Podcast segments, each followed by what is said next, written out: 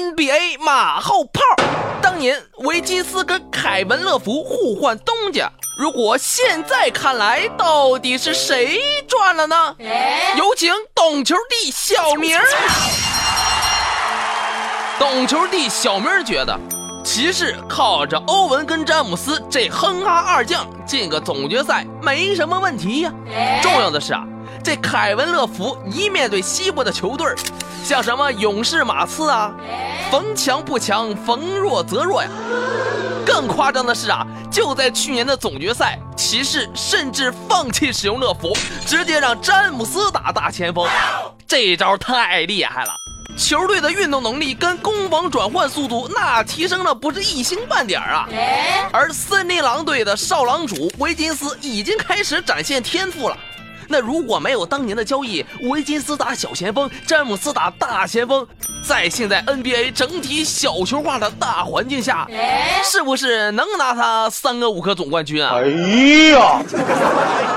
有朋友觉得小明这么说不对啊，说什么维金斯、詹姆斯、控球后卫欧大师，个个都需要持球啊？你说这球权怎么分啊？白面书生乐福就不一样了，虽然这三分球就像六脉神剑，这么猛啊？啥呀？是有一天没一天，猫一天狗一天了，但架不住个头高啊。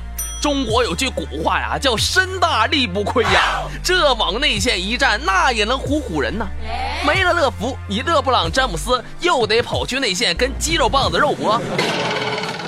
就咱小皇帝勒布朗詹姆斯这脾气，说交易谁就交易谁，信不信明天把骑士老板给交易了？那位朋友说了啊，只要拿了总冠军，怎么着都不亏。可小明怎么觉得冠军这俩字儿跟乐福没啥关系呢？换了我们周琦，照样能拿总冠军啊！不就是负责发个球啊？谁不会呀？